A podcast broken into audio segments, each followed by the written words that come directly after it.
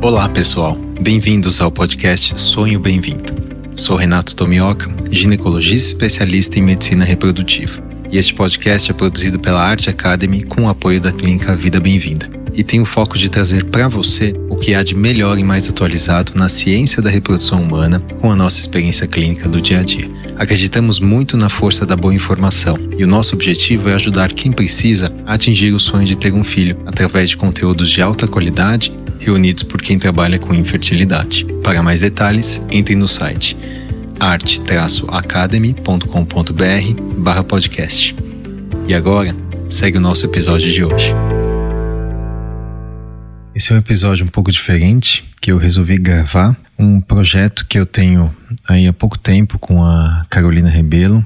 A Carol, ela é médica formada na Faculdade de Medicina da USP. Ela fez residência médica em ginecologia e obstetrícia no Hospital das Clínicas e foi preceptora da graduação da ginecologia no Hospital Universitário da USP em 2018 e 2019. Tem título de especialista em ginecologia e obstetrícia pela Febrasgo e hoje ela fica no Centro de Reprodução Humana do Hospital das Clínicas e também é fellow da Vida Bem-vinda. E esse é um projeto que nós chamamos de Scientific Update, que nada mais é do que uma atualização científica baseada em uma pesquisa rigorosa e com critérios bem definidos para problemas clínicos e atualizações que a gente tem demanda na, na nossa prática voltada mais para infertilidade, para ginecologia endócrina e também cirurgia endometriose. E o tema dessa semana que a gente revisou então é um processo de demanda que eu tenho e que eu acabo falando com a Carol e a Carol vai atrás de todos os artigos de melhor qualidade nas melhores revistas que tem bom fator de impacto. E ela revisou endometrite crônica, que é um tema extremamente prevalente e muito importante, especialmente para os pacientes que estão querendo engravidar. Nós usamos termos mais técnicos, termos mais do nosso mediquês, vamos dizer assim, e que tem por objetivo aqui trazer com profundidade que realmente pode impactar aí para as pacientes e até para os colegas médicos que nos ouvem. Então, espero que vocês gostem aí desse episódio um pouco diferente, desse nosso segundo Scientific Update. E se vocês gostarem bastante, a gente vai gravar e publicar mais aqui também no Sonho Bem-vindo. Carol, muito bem-vinda a esse segundo episódio do Scientific Update. Obrigada. Vamos lá, então hoje o tema é endometrite crônica, um tema aí que a gente lida muito no dia a dia, as pacientes perguntam, os médicos perguntam, a gente se pergunta, né? muito. Será que a gente está diagnosticando? Será que a gente está investigando bem? Qual a melhor fase? E aí veio essa ideia, eu falei, poxa, Carol, vamos buscar na literatura hoje qual é a melhor evidência para a gente adaptar aqui para o nosso público e entender aí como, como se se diagnostica, trata, se vale a pena fazer um follow-up, qual o impacto disso na reprodução. Então, queria eu ouvir como é que foi essa sua busca na literatura, uma busca profunda, né, cara? Foi bem interessante. É... Eu achei que eu ia encontrar mais artigos sobre esse tema, mas não foram tantos assim. Foquei inicialmente nas meta-análises sobre o assunto e só para os assuntos mais recentes eu fui procurando os artigos pontuais, assim. Mas a minha dificuldade começou desde o começo de encontrar a frequência de endometrite crônica em diferentes populações, principalmente porque os critérios diagnósticos utilizados não são unificados, tanto ao longo do tempo, mas mesmo hoje em dia, mesmo depois que começou a se definir como plasmócito e imunistoquímica, mesmo com essa definição, as técnicas ainda são muito diferentes e a prevalência varia muito por causa dessa diferença nos critérios diagnósticos. Uma das meta-análises que eu encontrei encontrou uma diferença de 3 a 60% na frequência de endometrite crônica, dependendo da população avaliada. E mesmo quando você olha os subgrupos de pacientes inférteis ou de pacientes férteis ou de falha de implantação recorrente, a, a, essa frequência varia bastante. Então, o primeiro ponto é qual o critério que se usa e quem se está investigando, né? Exato. Agora, a gente vê, acho que na, na prática, a gente fez um estudo retrospectivo, acho que foi 2015 que a gente publicou no European Journal, Obstetrícia e Ginecologia, né? Você viu que eu usei inglês e português no mesmo jornal, coitado. Jornal. Internacional. E, esse, e a gente achou algo acima de 50% mesmo, mas investigando pacientes inférteis, né? Que iam procurar fazer FIV. Então é um, um grupo que né? Talvez tenha realmente uma prevalência um pouco maior. Agora, qual que é o critério, então, que você assim olhando, Eu sei que há grupos italianos, os italianos estudam muito, né? Endometrite e fazem muita esteroscopia a escola italiana, e os japoneses. Né? Não sei se você achou isso, né? Tem, a gente tende a achar mais, né? Sim, muitos. Os japoneses falam muito. Teve, acho que, uma revisão na, de edital no ano passado, se não me engano, 2018, na Fertility. Ah, eu li esse. Né? Tá aqui e eles, eles falando do, dos critérios, como investigar, como tratar. E hoje, o que, que, que você acha que é o, o critério, assim, gold standard que a gente aprende na ginecologia é o CD138. Ainda se mantém? Ainda se mantém. Eles colocam que a presença de plasmócito, né, que é o marcador para plasmócito no, no endométrio vai ser o CD138. Eles colocam que a, a, avaliação só de lâmina tem uma variação muito grande examinador.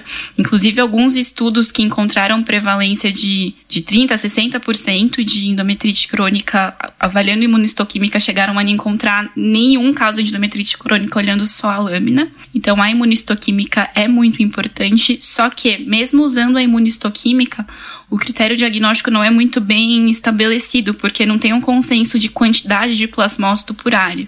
Então, tem autor que considera que qualquer plasmócito na, na biópsia é, já tem um diagnóstico de endometrite crônica, mas tem gente que acha que isso seria um critério válido quando a gente estava usando só a lâmina. E com a imunistoquímica isso aumentou muito o poder de diagnóstico e que talvez ter um plasmócito só não seja o suficiente. E aí eles usam um plasmócito por área, ou cinco plasmócitos por área, ou cluster de plasmócito. Tem vários critérios diferentes e cada estudo acaba usando um critério diferente e inclusive tem um estudo que eu achei muito interessante que viu a diferença na prevalência de endometrite crônica de acordo com o critério que você utiliza, usando plasmócito. E assim, a diferença de, de 15% sobe para 30%, dependendo do que você usa, você dobra. E isso dificulta bastante, até né, na clínica e para as pesquisas também, como que a gente vai fazer essa definição. Eu acho que assim, é a, a, gente vê muito isso nos laudos, né, que a gente pede. É, algumas pacientes a gente acaba investigando e pede a imunistoquímica, vai fazer uma estereoscopia, faz uma biópsia de endométrio e pede. E lá vem, às vezes, realmente o que você falou: presença de três plasmócitos. Tem lá, CD 138 positivo, mas poucos, né? E aí na nota, o, o patologista coloca: não fecha critérios para endometrite crônica. Então, às vezes, a paciente que sabe já né, que o CD 138 é importante, ou até o colega, né? olha ali, tá positivo, já sai tratando com antibiótico, né? Então depende, eu acho que, claro, que também depende da história clínica, né? Se você pega três plasmócitos numa paciente que tem abortamento de repetição e não tem mais nenhuma outra causa, jovem, talvez você seja um pouco mais liberal para tratar, né? E, ser um pouco mais rigoroso ali. Mas realmente acho que é uma dificuldade essa história de, né, de ter esses critérios. É uma coisa até que a professora Filomena Carvalho aqui em São Paulo fala muito, né? Ela sempre falou isso, ela falou critérios de endometrite, né? Bateu o olho, é uma patologista super experiente. E eu acho que a gente às vezes tem que tentar reproduzir os resultados né, em vários laboratórios e talvez a imunohistoquímica dê um pouco mais de segurança para nós, porque são marcadores, né? Não depende tanto do olho, né? Mas uma coisa que eu achei interessante é que é, eles colocam também em um dos estudos que tem marcadores normais da superfície do epitélio endometrial que podem ligar ao CD138, mesmo que de maneira fraca. Então, que às vezes a gente tem essa ideia de que é como a imunistoquímica é um sim ou não, mas também depende do examinador. Hum, entendi. Tá bom. ou seja, melhor fazer num laboratório confiável. Exato. Essa é a mensagem. Então, o, parece que o ideal é biópsia endometrial. Se der para biopsiar vários locais da cavidade, melhor. Por isso que a pipele de cornea é uma boa ferramenta. Ou uma esteroscopia mais direcionada, com anátomo patológico e estudo imunossoquímico. Em geral, os painéis para endométrio envolvem o, o PGP, que é para marcador neural, né? O CD138, CD56, CD16. Mas eu acho que varia de laboratório para laboratório. O que a gente está buscando é a dica é quando você for pesquisar isso, pedir lá, né? Suspeita de endometrite crônica, porque daí o patologista já sabe e ele faz os marcadores ideais ali. Vamos caminhar então. Então acho que diagnóstico e o que causa endometrite, né? Hoje a gente fala muito da, da a gente aprende muito na faculdade das bactérias a gente acha que tem uma ou outra bactéria ali que causa endometrite crônica, se fala muito da clamídia, a gente não aprende sobre as outras. E hoje a gente tem teste né, de PCR, biologia molecular, e acaba entendendo que há outros patógenos e, além disso, é uma pergunta que eu vou te fazer, se existem endometrites crônicas assépticas, né, sem, sem patógeno sem um agressor ali nítido, uma bactéria. Então vamos lá. Quando a gente encontra patógenos, a maioria são bactérias comuns, muitas bactérias intestinais. Então, mais de 50% das vezes a gente tem Streptococcus, o Enterococcus fecalis ou E. coli. Tanto que hoje em dia se teoriza que não é uma infecção por ascensão, seria mais uma translocação, talvez. Alguns estudos acharam uma taxa um pouco maior, 10%, de ureoplasma e micoplasma, e parece que é um pouquinho mais prevalente na população com é, infertilidade. Agora, gonococo, praticamente nenhum caso. Um estudo achou 2% de clamídia, mas em geral se aceita que não é uma infecção ascendente, uma IST, seria mais uma translocação. Uma coisa que eu achei curioso também é que tem pouquíssima correlação com cultura vaginal, cultura de secreção vaginal máximo 30% de correlação. Não tem. Então, é. não é, aparentemente não é ascendente essa questão de pensar em tratar parceiro ou parceira também provavelmente não deve ser necessário. Eles pontuam que eu acho interessante que vale para o Brasil pensar em endometrite por tuberculose, Mycobacterium tuberculosis, principalmente quando tem achado mais específico de endometrite granulomatosa. E alguns estudos mencionam a possibilidade de endometrite viral por HIV e CMV, mas foi um estudo só, com N pequeno, ainda não é uma coisa muito certa. É, eles colocam que 25 a 50% dos casos não tem achado de bactéria em cultura. Só que quando você trata com antibiótico, tem 90, 95% dos casos tem melhora. Então, provavelmente tem alguma coisa a prevalência de ser uma, uma infecção bacteriana é um, um pouquinho. tem uma chance maior de ser mesmo. É, talvez uma interação entre essas bactérias e o sistema imunológico da paciente que tem endometrite crônica. Só que, assim, apesar da cultura, muita cultura negativa, basicamente todos os estudos colocam assim, ah, bacteriano, bacteriano, bacteriano. Eu não achei nada específico sobre outra teoria, assim. Até porque melhora, em geral, melhora bastante com, com antibiótico. E agora que tem a análise de microbioma, né, que até foi o tema da nossa outra da nossa outra conversa, é uma coisa que muito provavelmente vai começar a ser mais avaliada para esses casos. E eu vi muito como sugestão de próximos estudos, mas não como nenhum estudo avaliando nessa população específica. Microbioma endometrial, né? Uhum. Então, cara, resumindo, quando se fala em endometrite crônica, ainda se fala muito em bactéria, né? Você for das comuns, strepto, enterococo, ureaplasma, clamídia, sim, e nenhum caso de gonococo, né? Acho que vale ressaltar isso. Nenhum caso de gonococo. E clamídia também é a exceção, né? É exceção, assim, 2%, 2% em um dos estudos, assim. A maioria não acha pouco. clamídia também. Bom, mas são bactérias relativamente simples de serem tratadas, né? Talvez eu tive um caso, cara, um caso, há alguns anos, bem, acho que foi, foi 2013, mais ou menos, 2012, 13, de tuberculose né, genital, assim. E realmente um caso grave, viu? difícil, endométrio fino, endométrio estranho, endométrio extremamente hiperecogênico, não respondia. Aí a gente foi, fez a pesquisa até fazendo a pesquisa em conjunto com o infectologista, que é extremamente raro a gente fazer, né? A gente geralmente investiga e já trata. A gente descobriu uma, uma tuberculose. E a paciente, assim, o endométrio é realmente muito difícil. Ela tinha aderências na pelve. Aquela história clássica que a gente aprende no internato mesmo, sabe? Mas nunca mais vi, nunca mais vi. Imagino que seja hoje mais difícil, né? Talvez. Dependendo da população. É que a é, gente tá no HC, no SUS, talvez a gente tenha que pensar um pouquinho mais nisso ainda, mas. Um pouquinho mais. Mas esse caso eu vi na clínica. Não vi no HC, vi na clínica. Ok, Carol. Eu acho que a pergunta é, né, então, que você tinha o seu raciocínio aqui, né? Por que pesquisar? Quanto que isso impacta? Será que impacta ou a gente está só tratando um ruído aí, né? Bom, no porquê pesquisar eu olhei dois lados. Primeiro, a, a, as alterações que a endometrite crônica causa no endométrio e por outro, o reflexo disso nas taxas de sucesso nos tratamentos de reprodução. Então, tem muitas alterações é, histológicas que a endometrite crônica vai causar, né? A gente vê o plasmócito, mas também é, a endometrite crônica está associada a um aumento de citocinas inflamatórias, de células B em todas as camadas do endométrio, inclusive dentro das glândulas, redução de células NK, que, né, lembrando que no endométrio elas são do bem, é, alteração de contratilidade uterina, alteração de receptores hormonais, é, tem uma maior desincronização do endométrio, então isso pode deslocar a janela de implantação. Todas essas alterações podem ser, provavelmente são prejudiciais né, no processo de implantação e desenvolvimento da gestação inicial.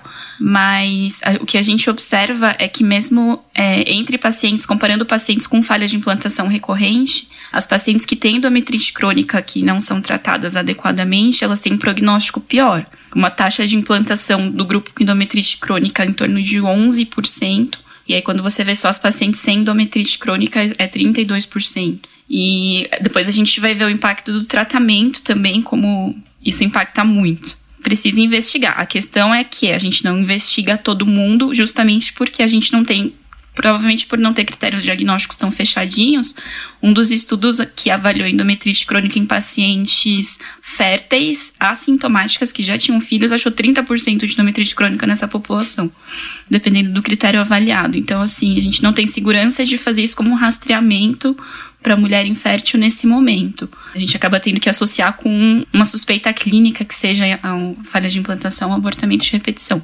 Mas uma vez que a gente encontra endometrite crônica, o impacto é grande. E Carol, em relação à data da biópsia, algo que você notou alguma tendência nos estudos? Biópsia na fase lútea, fase folicular? Tanto... Geralmente é fase lútea. fase lútea. Na maioria dos estudos faz na fase lútea. Alguns estudos colocaram que eles tiveram é, uma prevalência maior de endometrite crônica quando avaliou na fase folicular. Mas a maioria dos estudos é, faz na fase lútea e sugere fazer na fase lútea. Outra coisa, talvez porque tenha, seja mais fácil de biopsiar, só a única cautela é a história de eventualmente estar numa fase fértil, né? Tá numa fase ali de pega implantacional, né? E aí eles colocam também que a, é, a, qualidade da biópsia interfere muito no diagnóstico, porque às vezes os plasmócitos geralmente eles são um pouco mais profundos, então tem que ser uma biópsia focal e profunda.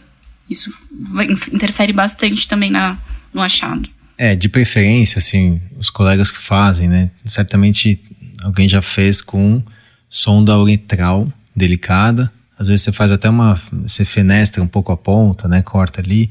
Mas eu acho que não, não, não cria uma biópsia tão boa quanto a pipele. Eu acho que a pipele de Cornier, na minha opinião, é a melhor forma, mais rápida. Você faz, eu costumo dobro ela um pouquinho na ponta, entro até o fundo, puxo o êmbolo e vou trazendo em, em hélice. Então você vem fazendo assim, aí você vai, você faz exatamente uma uma hélice ali com uma amostra, né? Helicoidal fica ótimo. Em geral, basta uma vez, que a paciente às vezes tem um pouco de cólica né, natural, mas é uma cólica e acabou, resolve. Então tá bom, ótimo. É, em relação a timing, em relação a, a por que pesquisar, então o que se hoje preconiza é a paciente em geral que está querendo engravidar. A endometrite crônica, a gente não falou, mas ela é praticamente assintomática, né, cara? Diferente da endometrite aguda, que a gente aqui no HC chama de MIPA, né? Aqui em São Paulo tem lá fora, lá fora no Rio, né? Quer dizer, eles chamam de DIP, né?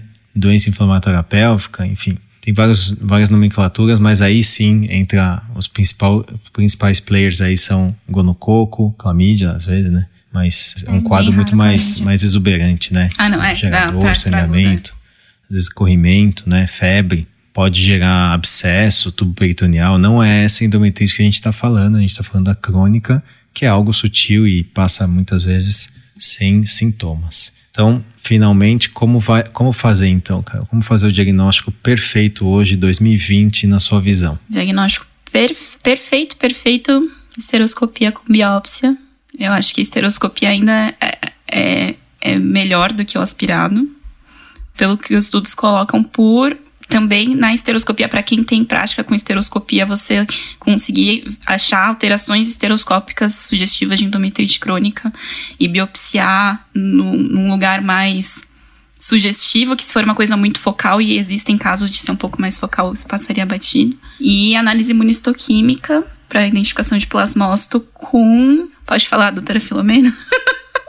com alguém, com num laboratório de confiança, assim. Sim, eu acho que a gente gosta muito daquele trabalho da LED, né? Fala muito dessa parte de imunologia endometrial. E, e eu acho que a professora Filomena foi muito nessa linha também. Mas ela tem muita experiência, né? Eu acho que é difícil de extrapolar isso para todo mundo. certamente tem muitos patologistas bons que, que entendem isso, mas que precisa focar muito nessa área, né? Você imagina um patologista que faz análise de tudo quanto é peças do corpo inteiro, vai ficar buscando plasmócito, buscando em, em quantos plasmócitos tem ali na amostra. Isso é às vezes é mais fácil marcar ali com imunohistoquímica e dar um laudo mais raso, né? Mas hoje eu acho que então, estereoscopia, né? Então pensando na paciente lá que te procura com falha de implantação ou até com abortamento de repetição e você vai fazer uma investigação do endométrio, hoje, se é, tiver condição, né, faz uma estereoscopia e investiga o endométrio e eventualmente nesse momento você pode fazer até os outros testes, né?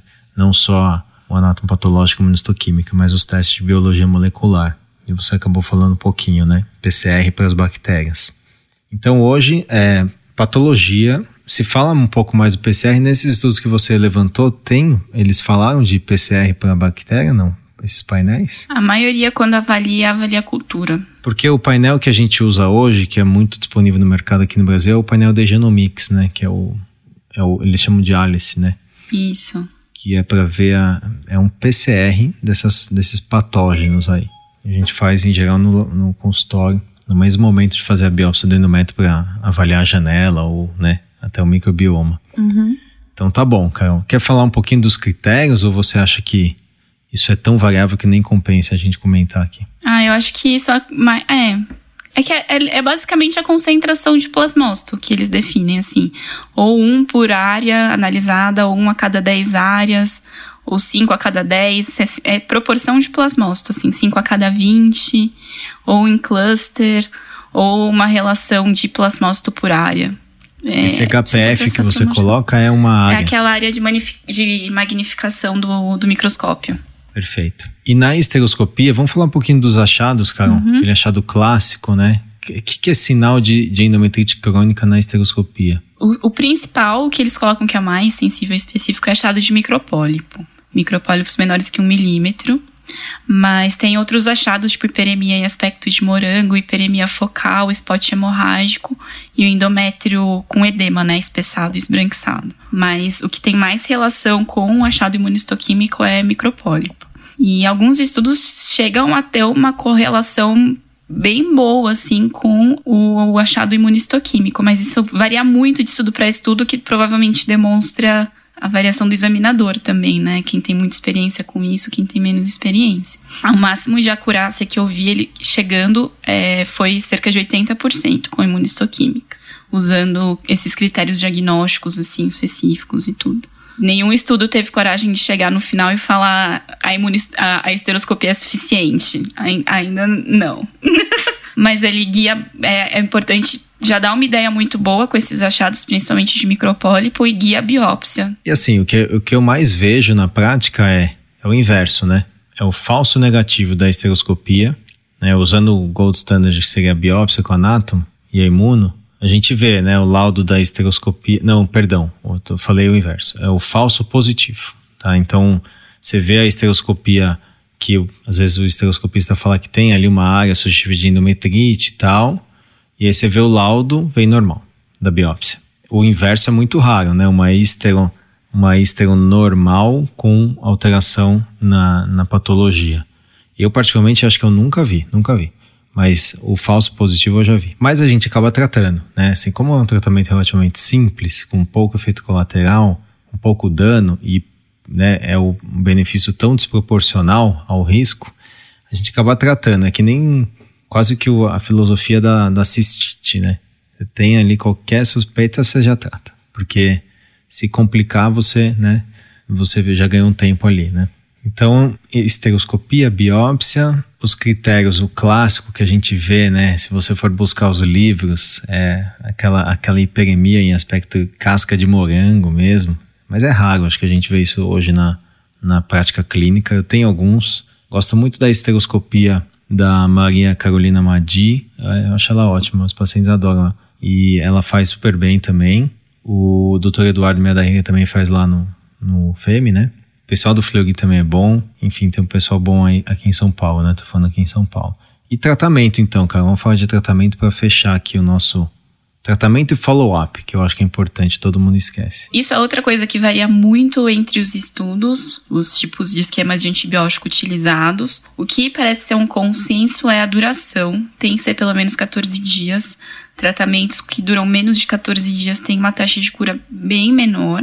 Em geral, a primeira linha é doxiciclina, associado ou não com metronidazol no primeiro tratamento e pelo menos 14 dias, né, no 100 de 12 em 12. E o que a maioria sugere como segunda linha seria ciprofloxacino com metronidazol, os dois por 14 dias. Outros autores sugerem aquele esquema, já começar com aquele esquema amplo que é o mesmo usado para MIPA, que é ceftriaxone dose única com doxiciclina e metronidazol por 14 dias também. Ceftriaxone intramuscular, né? IM, não, uma não dose IM. Exatamente.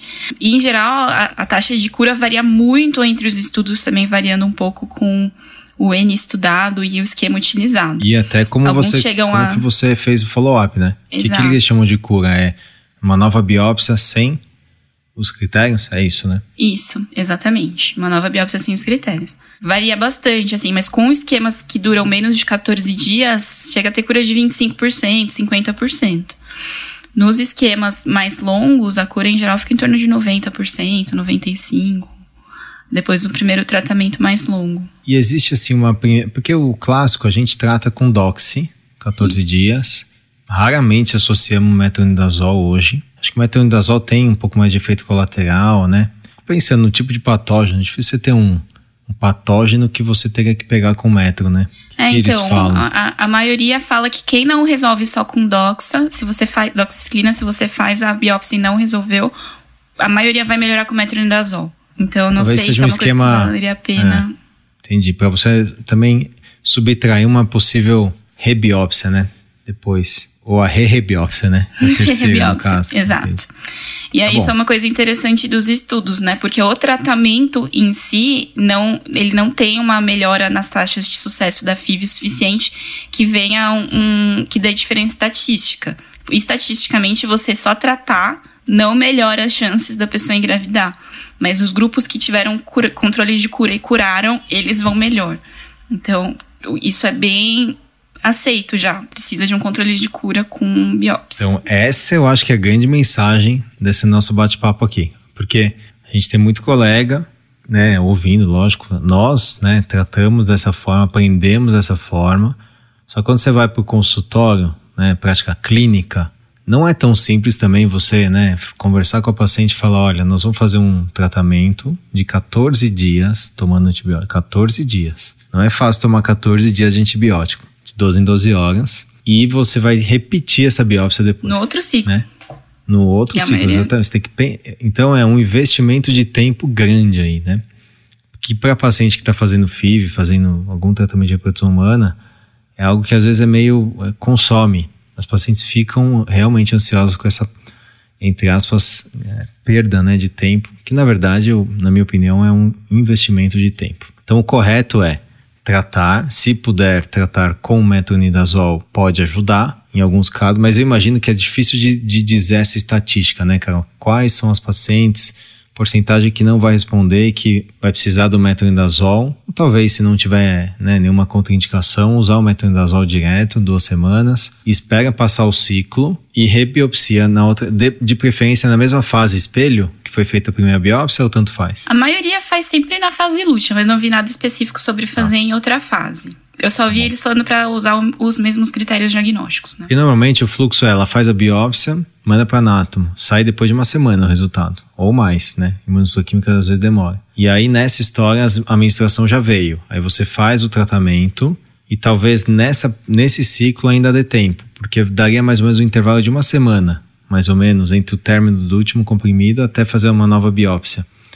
Eles na literatura falam se existe um time mínimo, não? Não, eles só falam. Os estudos que, que viram essa melhora, eles viram a biópsia no próximo ciclo. Teve um estudo que eu vi que, que as pacientes que não voltaram, que fizeram uma biópsia, eu achei isso interessante. As pacientes que fizeram uma biópsia trataram, fizeram um controle e não tiveram cura. E evadiram do estudo, algumas eles conseguiram recuperar para biopsiar depois de um ano. E aí todas tinham curado sem retratar. Entendi. então, sim, talvez sim. biopsiar muito próximo, talvez a gente esteja perdendo. Não sei se leva um tempo para o plasmócito sair, eu não, eu não tenho muita ideia desse ciclo que leva. Mas. É, porque parece o ideal, o cenário ideal seria esperar mesmo, né? Você tratou, Sim. espera esse endométrio descamar e busca o próximo, né? Isso, exato. Mas isso na prática implica dois meses para o paciente. Dois meses que ela vai investir em tempo, né? Então acho que existe a, o equilíbrio entre o rigor científico, rigor terapêutico aí, diagnóstico e o quanto que a gente consegue aplicar isso na prática, né? Essa medicina assim, translacional. Assim, se você rebiopsiar e continuar alterado, você trata de novo, você espera menstruar e biopsia de novo? Aí fica essa dúvida, né? Porque se você uhum. for tratar de novo, biopsiando no primeiro ciclo, você vai levar mais tempo, na verdade. Exato. E eles não chegam a essa conclusão, né? Eu lembro que quando eu li isso aí, acho que faz dois anos que saiu na Fertility, a dúvida era essa que se mantinha, né? Então acho que vai muito de. Aí é experiência de. é pessoal, né? Expert opinion. Cada um tem a sua opinião e faz do seu jeito, dentro ali de um, de um senso comum, né? A minha visão é que, hoje, a paciente que tem endometrite crônica e tem histórico de falha, clinicamente tem, eu, essa paciente eu gosto de rebiopsiar né, no outro ciclo e avaliar. Mas eu nunca tive falha de tratamento. Também, assim, né, é um volume não enorme, né, de pacientes que precisam ficar fazendo isso. Então, eventualmente eu vou ter essa paciente da falha e a dúvida vai ser essa, né? Se é que a gente espera, faz mais um ciclo, faz o ceftriaxone intermuscular, né? Acho que é isso, eu, eu mudaria o esquema, né? Não ficaria seguro de só adicionar metronidazol, não. Aí, se tem falha, eu acho que tem que usar parenteral e vamos para cima, né? E tá bom, ótimo. E o follow-up, então, você acha que é obrigatório, né, cara? Assim, os pacientes, isso ficou nítido, né? Sim, isso ficou bem nítido. Eu lembro que na época a gente conversou, a Van também tinha feito uma revisão né, disso na época, e ela falou mesmo isso, que tem que rebiopsiar, né? Que senão você faz metade do trabalho só. Pois é. A parte mais difícil. A parte mais difícil, exatamente. Qual a sua conclusão, então, do tema, Carol? O que você acha hoje aí da, da endometrite crônica, a, o impacto dela? Hoje, na prática clínica aqui, né, clínica de produção humana, o que você faria, baseado no que você leu? Eu não fiquei com nenhuma dúvida de que a endometrite crônica interfere mesmo no processo de implantação e desenvolvimento da gestação inicial e que o controle, o tratamento adequado com controle de cura melhora muito os desfechos gestacionais, mas a principal dificuldade ainda é critérios diagnósticos bem definidos. Então, por enquanto, eu acho que a, a gente tem que selecionar bem as pacientes que a gente vai fazer essa investigação e o principal ainda é falha de implantação e abortamento de repetição, eventualmente eles colocam alguns outros riscos, tipo pólipo endometrial, coisas pontuais, assim, você pode considerar fazer essa investigação. Talvez mais para frente, quando a gente refinar os critérios diagnósticos aí com a análise do microbioma endometrial, talvez isso passe a ser ampliado para outras mulheres inférteis, outras populações, mas por enquanto é mais isso mesmo. E o tratamento tem que ser feito com antibiótico de amplo espectro, pelo menos 14 dias, e precisa do controle de cura. Isso, isso não deu dúvida. Perfeito. E uma última pergunta, Carol. Se você fosse criar um alerta no PubMed, de, de né, eu gosto muito de criar alerta baseado em nome de autor, né? Hum. Se, qual, quais, vai, um ou dois autores aí que você acha que são expoentes nesse tema, endometrite crônica? O nome tá resumido aqui, mas esse, o Kitaya, esse Kitaya, é, tá na última referência aqui da Fertility. Kitaya. Kitaya. Uhum. Ele tem muita, muita coisa dele, assim, no final... Quem tá nos ouvindo é K-I-T-A-Y-A. Kitaya. E o primeiro nome dele é com K. Não sei o que que é, mas pode ser Kazuo. E esse grupo, é, bem que você falou japonês e italiano, que o outro é o Cicinelli. Cicinelli. Citinelli. Citinelli.